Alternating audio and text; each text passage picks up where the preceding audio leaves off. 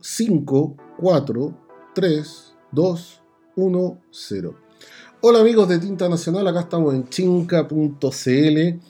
Evoluciona, evolucionemos todos, que yo creo que es algo que necesita evolucionar el cómic nacional. Hoy día me voy a poner malo.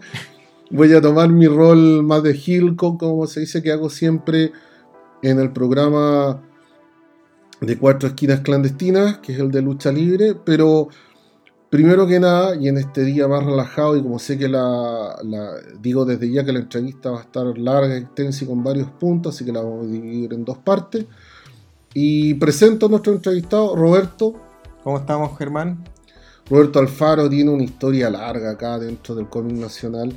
Creo que una historia que a rato siempre he dicho cuando veo estos libros, resúmenes al respecto de las aventuras de los trazos nacionales hay hartas cosas que dejan afuera, hartas, demasiado. No, demasiado. Y una de las partes que siempre olvidan es lo de los principios de las exposiciones del cómic acá en Chile. Mm, sí. Entonces, por lo mismo, y quién mejor, ya la otra vez cuando tuvimos a Waldo Retamalesco como invitado previamente en Tinta Nacional, él nos contó pero yo creo que mm, quién más que mejor que acá Roberto empiece con la parte. Partamos por lo histórico. A grandes rasgos. Eh, los centros culturales, eh, los, eh, los, primeros eventos de cómic en Chile. ¿Cómo se dan, cómo parten y por qué se le ocurre hacerlo? A ver, esto parte de cierta manera. Nosotros estábamos en el Centro Cultural Padre Mariano, no sé si te acuerdas. Sí, obvio. Bueno, todo esto comenzó gracias a una exposición que hizo Temo Lobos de su revista Cucalón. Mm. Mm, ya. Entonces, ¿De cuál revista yo recuerdo que había un, un, tumpina o un fanart, como me dirían ahora, del mm. Fito Manga eh, eh, de la revista? Sí, justamente. El cuento es que eh, cuando Temo Lobos crea en su revista una oportunidad de mandar una serie de cómics que estaban buscando, no historietistas, sino que querían conocer gente nueva, eso terminó convirtiéndose en una exposición. Que se hizo justamente en el Centro Cultural de Padre Mariano. Padre Mariano. Y terminamos un montón de gente allá. Yo también había mandado un cómic, me acuerdo, que eran de una jirafa alienígena. Y eso eran unas cosas que nunca me voy a explicar. Entro a la sala. ¿Qué lo de la jirafa? Lo de la jirafa. no, no, la de, de, la, jirafa. de la jirafa alienígena. Lo, lo, más freak del cuento es que entro y Temo me queda mirando y me dice, tú hiciste el de la jirafa. En esa. Ya. en esa, en esa. Y yo no abrí la boca, no dije nada. Estaba con una evidente al No sé, estaba una evidente. con la bolita mágica. Fue lo más freak de todo, porque me queda mirando a Temo y me dice, tú hiciste el de la jirafa. Ya. Sí, le dije, yo hice el de la jirafa. Bueno, de ahí nos hicimos muy buenos amigos con, con Temo, empecé a visitarlo. Y empezamos a reunirnos en el centro cultural. Eh, eh, disculpa, buen, buen punto, porque yo como siempre lo he declarado, yo, yo, yo soy Team Vega. Entonces en este minuto vos, tú serías así como Team Temo. No, no, te lo decía, no, no, no, porque yo no, pues sé que tiene buena relación con ambos. sí, sí. No, yo quise mucho a Temo, eh, muy buen amigo, me enseñó muchas cosas, pero yo siempre he dicho que a Oscar yo lo, lo, lo quise como un padre. Sí, bueno, varios en realidad. Sí, sí, sí. Por lo mismo en este minuto estamos grabando y para hacer el homenaje, eh, el, departamento en que nos encontramos fue, fue un departamento de Oscar, donde vivió varios años, así que le damos muchas gracias al maestro. Sí, justamente. No, yo siempre lo he dicho, a Oscar yo lo quiero, siempre lo quise como un padre, digo yo. Eso.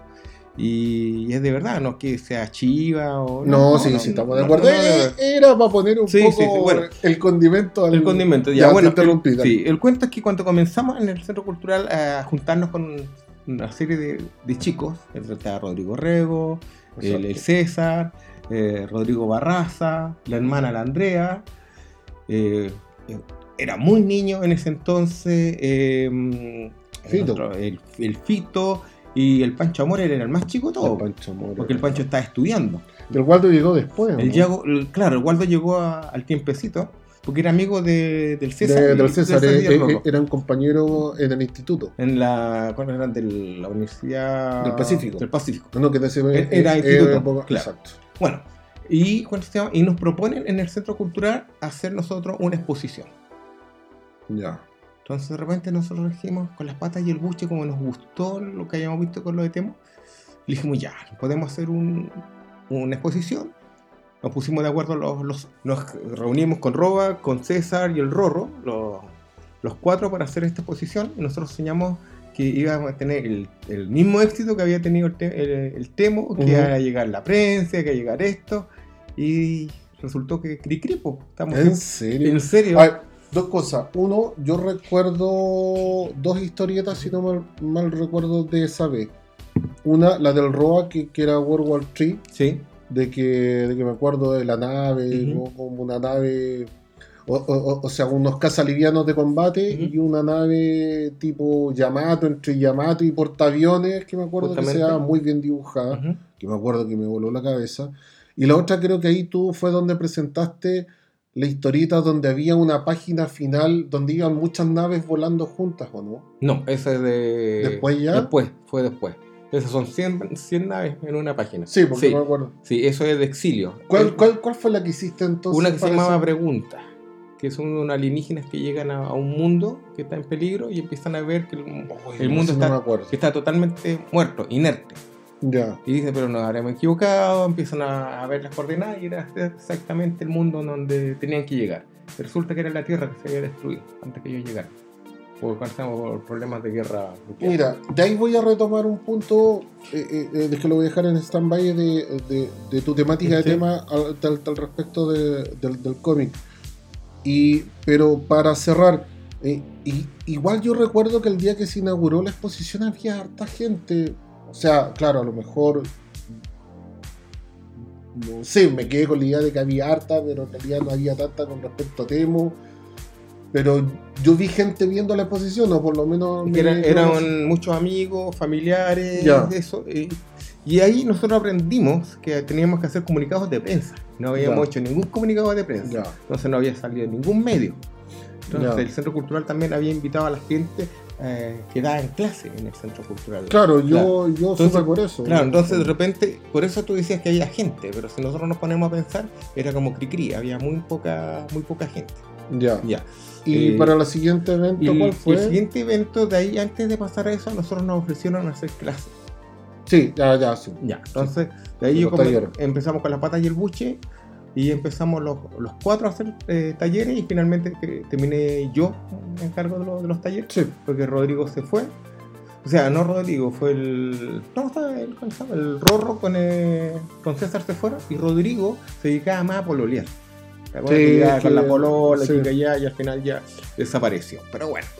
Entonces de ahí, y yo entré a estudiar también. Y me acuerdo que entraba. Yo, por mi parte, entré a la SOCHIF, a la Sociedad Chilena de Fantasía y Sí. Ciencia Ficción. Y ellos están haciendo un. Hicieron un evento chiquitito de ciencia ficción acá, en el Centro Cultural de España. sí. Eh, no- Antes que lo remodelaran. antes que lo remodelaran. Y estuvo muy bueno la, la acogida de la gente. Y después nosotros proponemos, eh, la gente joven de la SOCHIF que está en ese minuto, de volver a hacer eh, eventos. Y nosotros hicimos el segundo evento de, de ciencia ficción de la, de la SOCHIF. Ah, pero-. Y ese sí que fue, fue gente. Lo- También lo hicimos en el Centro Cultural Sí, de Padre Mariano. Y cuando se llama, eh, y de ahí la gente de Sochip no quiso seguir haciendo eventos. Porque yo luego era gente mayor, único que quería un asadito, de vez en cuando comentar un libro, ver alguna película, pero no quería más, más meter boche, no, Claro. no, querían moverse. Entonces, nosotros nos separamos de Sochip y creamos el ciclo juvenil de fantasía y ciencia ficción de Chile. Y después pasó a ser eh, Fiction Out. Y de ahí comienzan los, realmente todos los, los eventos de, de ciencia ficción que empezamos a hacer nosotros. Yo lo que siempre digo, y, y- y- no es por ponerse viejo gagago, uno siempre dice, no ah, pero es que lo que pasa, que uno siempre ya estáis viejo cuando empezáis a referir que en mi época era distinto Ujú. y todo eso. Pero lo que siempre he- he- hemos comentado quienes vivimos esa época era que las exposiciones que hacían ustedes tenían originales sí, de grandes autores, entre ellos Félix, Faunde, Sí. Juan Vázquez, puros próceres. Mauricio Herrera Sí. a- apareció en, en ellos, bueno, en fin, Mauricio nos hizo un afiche también. claro, o sea, es decir, los autores eh, eran de primera línea, Y eran, eh, no es que nosotros, ellos llegaran y pasaran las ilustraciones, ellos trabajaban para el Eh, tema que se hacía en la exposición. claro. Eh, segundo, me acuerdo que habían muchas muestras de películas de ciencia ficción y de terror de que en, en esa época eran difícil conseguírselas, tenía que ir al videoclub, con suerte de barrio, de repente te llegaba una Sí. y muchos se las traían de afuera, las movidas internas. Pero lo otro también de que había mucha actividad. Ah, se me están olvidando las charlas. La charla. Las charlas que eran muy entretenidas y siempre estaba la charla de cierre, de que era bien harto juego, pero que todavía me acuerdo en una cuando vistieron al Fito de que de Vulcano y de, y de que los Trekkers son los Jedi. Y al zombie lo transformamos en data. Ah, ah, no, eso se me había olvidado. Y, oh, qué buen dato. Un saludo ahí al zombie con su radio de mentes. Y total, acá somos todos conocidos. ¿no?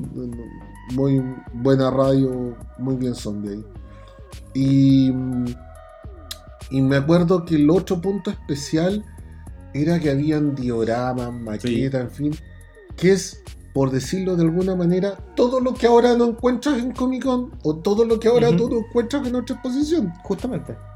Porque, eh, o sea, yo no sé si estoy mal y yo invito a los auditores que hagan sus comentarios, por favor, en el Facebook, si les parece o no que hayan originales de muestra o dioramas de muestra o charlas más profundas, porque siento que actualmente nos fuimos al otro extremo en las exposiciones de cómic.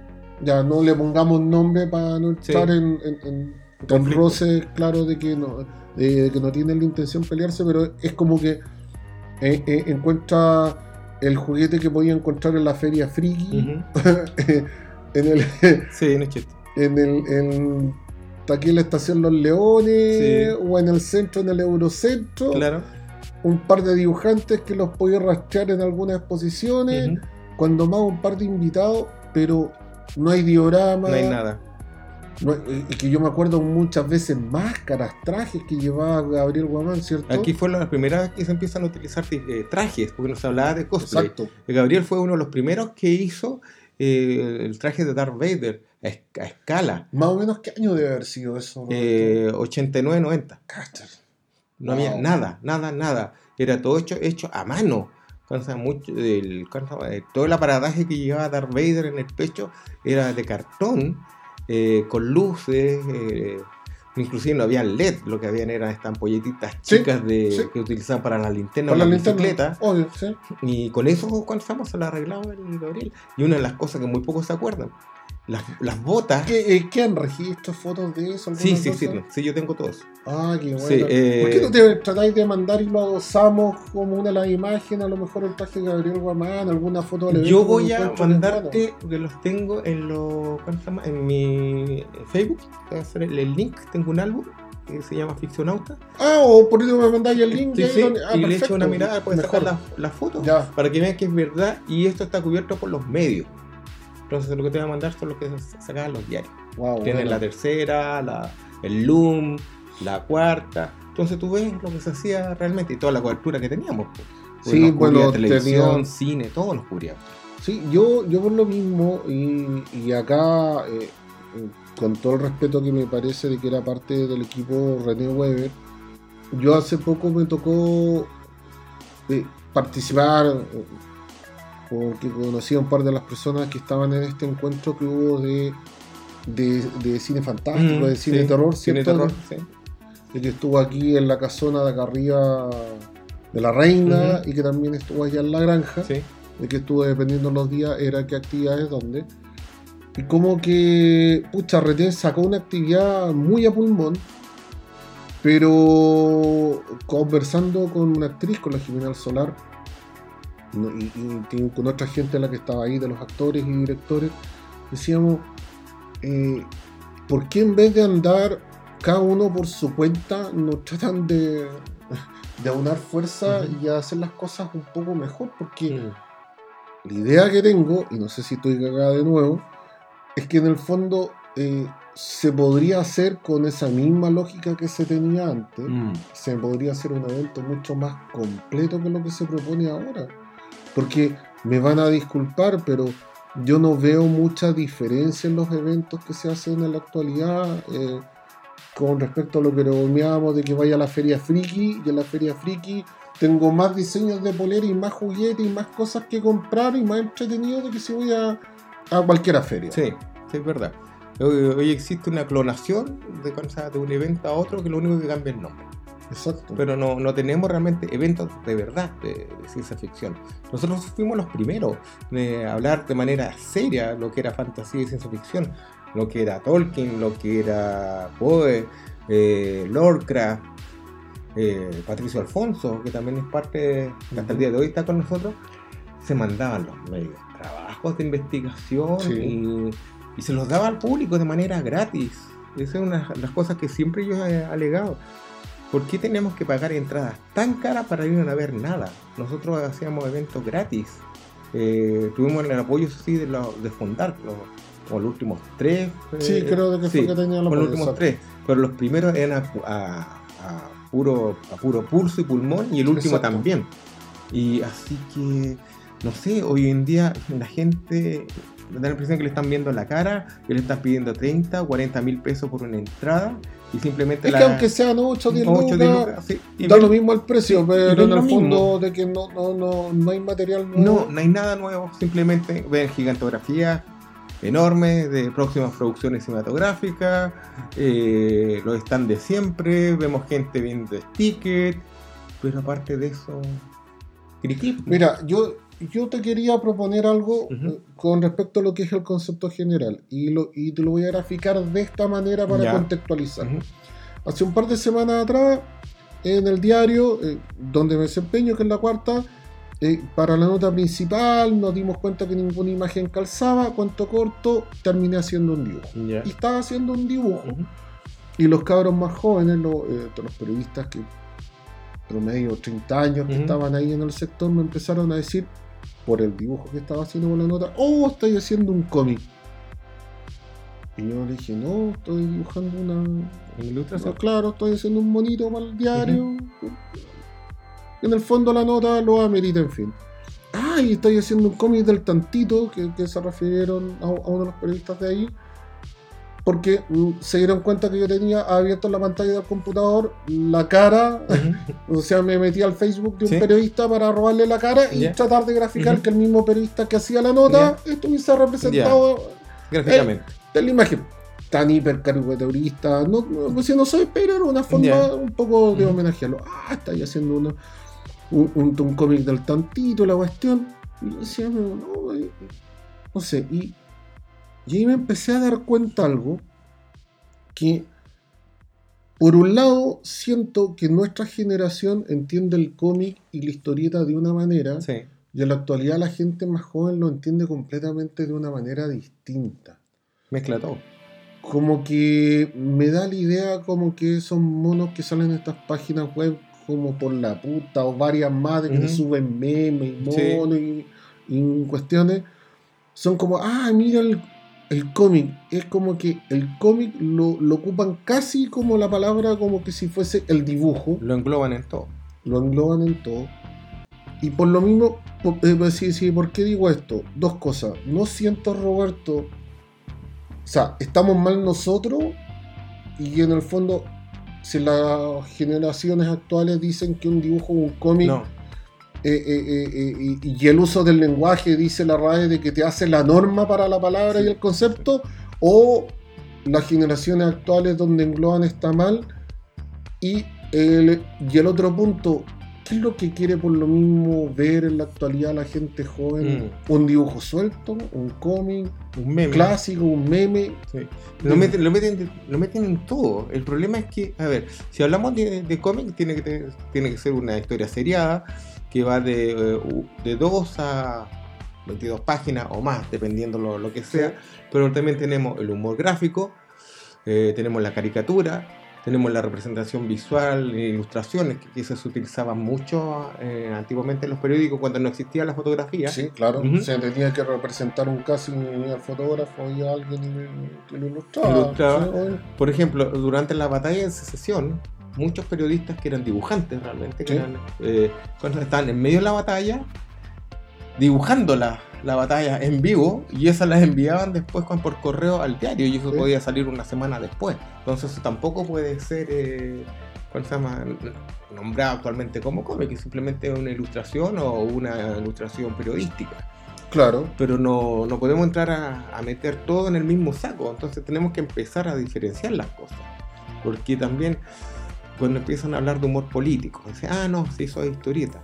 Bueno, pueden utilizar viñetas, pueden utilizar globos, pero es humor político, que es totalmente distinto. Que, que es algo completamente. Sí, obvio. Por ejemplo, el condorito. Que, que es lo que se hacía en el APSI para Claro. cerrar el ejemplo.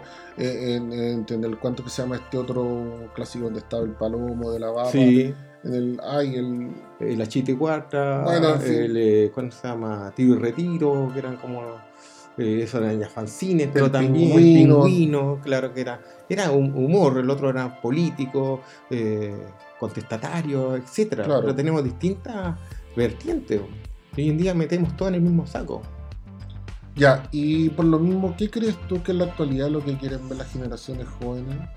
honestamente yo estoy bien perdido también, porque no sé qué diablos querrán ver los chicos, porque uno de repente se descresta haciendo alguna cosa y los chicos no les gusta. Por ejemplo, tú te metes a cualquiera de los grupos de fan de, de- que dibujan en, en Facebook, hay unas ilustraciones pero increíbles. Pero los chicos lo que están haciendo, lo que están ahí como alabando muchas veces es como la clonación del manga, unos dibujos muy mal hechos y qué increíble, qué maravilla, me encantó maestro, pero realmente no están apreciando el donde hay realmente dibujo y, y trabajo detrás. O sea, mira, yo ya aquí eh, espero que no se molesten algunos, si es que les, les cae el poncho encima, pero O ya se molestaron. claro, pero en el fondo eh, creo que es válido hacer fanart, creo que es válido copiar, creo que es válido hacer muchas cosas para partir. ¿ya? Eh, un buen ejemplo a lo mejor lo podríamos dar con el Guido, Ujú, Salina, el Kid, Sí. que él partió haciendo fanart, de ahí se atrevió a empezar a hacerlo en público. ujú, Después en algún minuto le dije, oye, piensa, trata de buscar qué producto quiere hacer. A lo mejor quiere diseñar poleras, chapitas, o sea, en fin. ujú. Pero siempre tienes que ir aspirando a más. Y en cada una de sus etapas fue que llegó hasta lo que hace ahora con, con Comunicán, con, Sí. con Quillequeo, bueno, bueno, en fin. Ujú. Pero el tipo fue pasando por etapas que son válidas. Si tú quieres estar haciendo dos años fanart, ok, puedes estar haciendo dos años fanart. Pero no te puedes pasar toda tu vida haciendo fanart, Sí, ¿cierto? Eh, es como gente eh, de que de repente veo que le, di- dibuja a Broly contra Goku espectacular Sí. y, y te lo pintan con copy, y, pero yo, yo lo llevo 50 años, o sea, bueno, estoy exagerando, pero años en las exposiciones haciendo lo mismo. Sí, pues vemos lo mismo hace rato y siempre, y siempre las mismas posiciones en los personajes, que es de frente o de lado. No veo una gran evolución, no veo eh, trabajos de fondo, ni trabajos de viñeteo, eh, ni trabajos de velocidad, ni trabajos de, de guion, eh, etcétera, etcétera. Prácticamente no hay nada. Vemos vacíos prácticamente y que están eh, copiando una fórmula una y otra vez. Mira, eh, eh, la última entrevista que hice a la gente de Rodrigo el Sicario, ellos mismos decían que en muchos eventos de repente que a ellos les tocó ir y que vendieron mal su fanzine, pasaba que la gente andaba buscando eh, el, el fanart o la chapita del, del, del anime del momento. Y creo yo, sé, me puedo equivocar, pero si yo quiero sobre el anime del momento, me busco en internet, tengo 500.000 imágenes que las puedo descargar, inclusive me las puedo imprimir si Sí, quiero. hasta hacer hasta polera. Exacto, un tazón o lo que sea, no, no, no es difícil. Chuta, sorry si le estamos matando la magia a alguien, pero, pero es verdad. Y, y ya, ya hemos visto varios descarados, no lo puedo decir de la otra manera, que descargan imágenes de internet y te venden los póster. Hasta, en pa- eh, hasta eh, enmarcado. eh, claro, enmarcados en los eventos, lo, sí, lo cual yo lo encuentro como un robo. Sí, y no pagan derecho, no pagan Por- nada. Claro, porque no estás pagando derecho, en fin, etcétera. Así que para mí un robo, sorry si alguien le pego también, pero es, Es, así. verdad, es verdad. Y, pero si yo quiero mi mi vida personal única y me gusta, no sé, One Piece, por poner Sí. un ejemplo. O, o ahora eh, Evangelion, que hay Claro. de, de que se acerca ahora ahora en julio, y me quiero hacer una polera de Evangelion y no hay nada en el mercado y me bajo una imagen y me la imprimo Sí. por sublimación, pucha, espectacular. Lo encuentro válido. Pero eso no implica que de cierta manera va a venir alguien y te lo va a vender. Eso, justamente. No, no puede pasar eso. Yo encuentro de que la idea es que uno haga sobre lo que uno le gusta hacer, ¿o no? Claro. A ver, hay un dibujante, que no acuerdo en este minuto, que es europeo, que comenzó clonando a, a Katsuhiro Tomo, Ya, del manga. ya. Y termina después convirtiéndose eh, en uno de los referentes actuales del cómic europeo, pero el tipo ya tiene su propio estilo, pues, su, propia, su propia ¿cuál se llama? su propia saga, su propia historia, pero comenzó como clonador de, de Katsuhiro Tomo. O sea, bueno, hay, hay, hay, hay varios ejemplos que, por, por ponerte un ejemplo, yo la otra vez estuve hablando con Jeff Darrow. De rapaces, me acuerdo. Ah, el de Rapaz es perfecto. Oh, qué buena. Sí, el de rapaces, lo que estoy nombrando. Él comenzó justamente eh, clonando a Katsuhiro Tomo y actualmente tiene su propio estilo y forma. Jeff Darrow, por ejemplo, se nota que al principio le miraba mucho a Moebius. Sí, sí.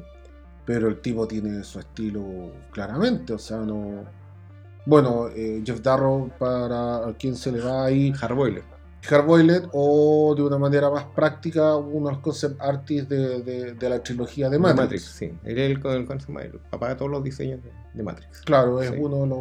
Sí, es el, es el más grande ahí. ¿Te acuerdas que al otro que, que empezaron a clonar también era Simon Beasley? Porque Simon Beasley tenía una Sí, particularidad en, en su manera de, de entregar sus cómics que eran en, en acrílico, acuarela, Sí. tenía una mezcla de, de él venía directamente del arte, del arte y cuando se llama de la cuando- escuela de Fraceta. Sí, y cuando lo empezaron a clonar, él abandonó eso y empezó a utilizar tinte y otras cosas, porque dijo ya, ya es como mucho, pues, están todos, haciendo lo mismo que yo hago. Pero como para cerrar la primera etapa, porque veo que yo sabía que se me iba a pasar volando el Ujú. tiempo.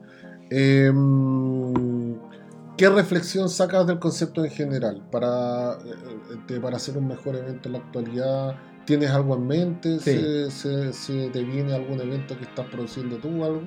A ver, a mí me están jodiendo hace ya como dos años que tratemos de volver con los mismos eventos que hacíamos acá en los Centro Cultural de España y en otros lados.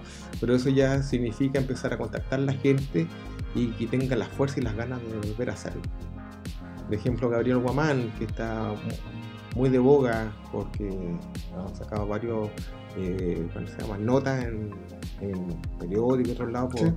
Lo comentan como el rey de los efectos especiales en Chile. Él era el encargado de todos los dioramas y todo el cuento de, acá. Y Gabriel también está.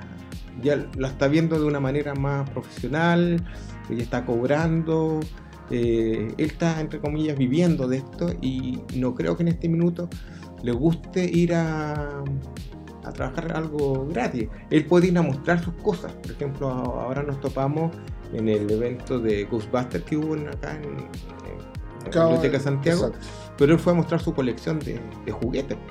Ya. Era totalmente distinto a algunas de las maquetas que ha hecho. Pero el resto lo están contratando para hacer réplicas de Juegos de Tronos, que ahora estuvieron también exhibiéndose antes que, saliera la, la- la última temporada. Sí. Y mm, no sé si estuviera entusiasmado de repente como para embarcarse en algo como esto. A no ser que tengamos el presupuesto como para poder hacerlo.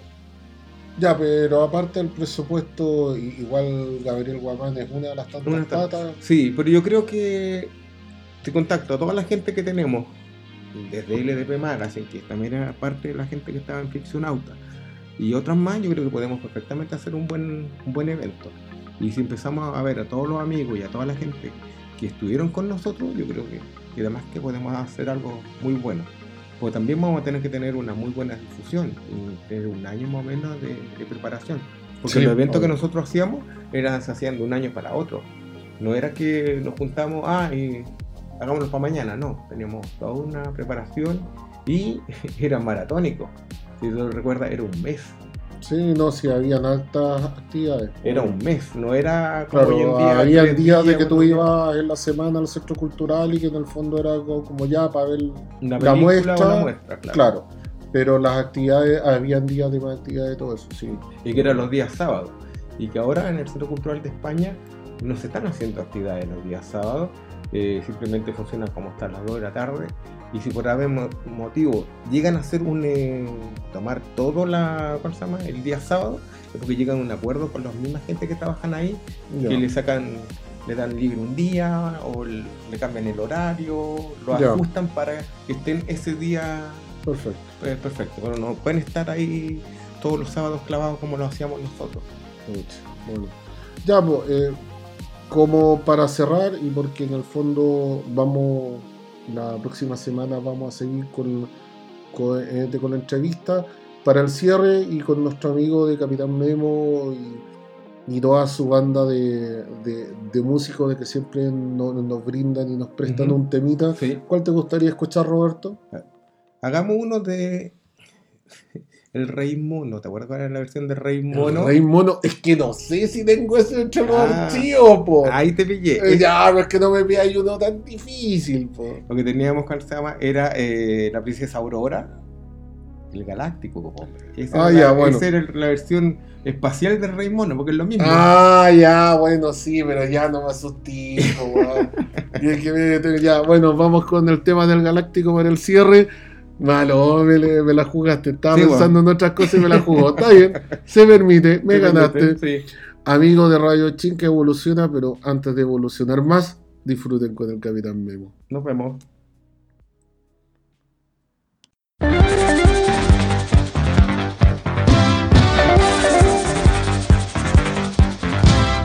El galáctico cruza el espacio sideral.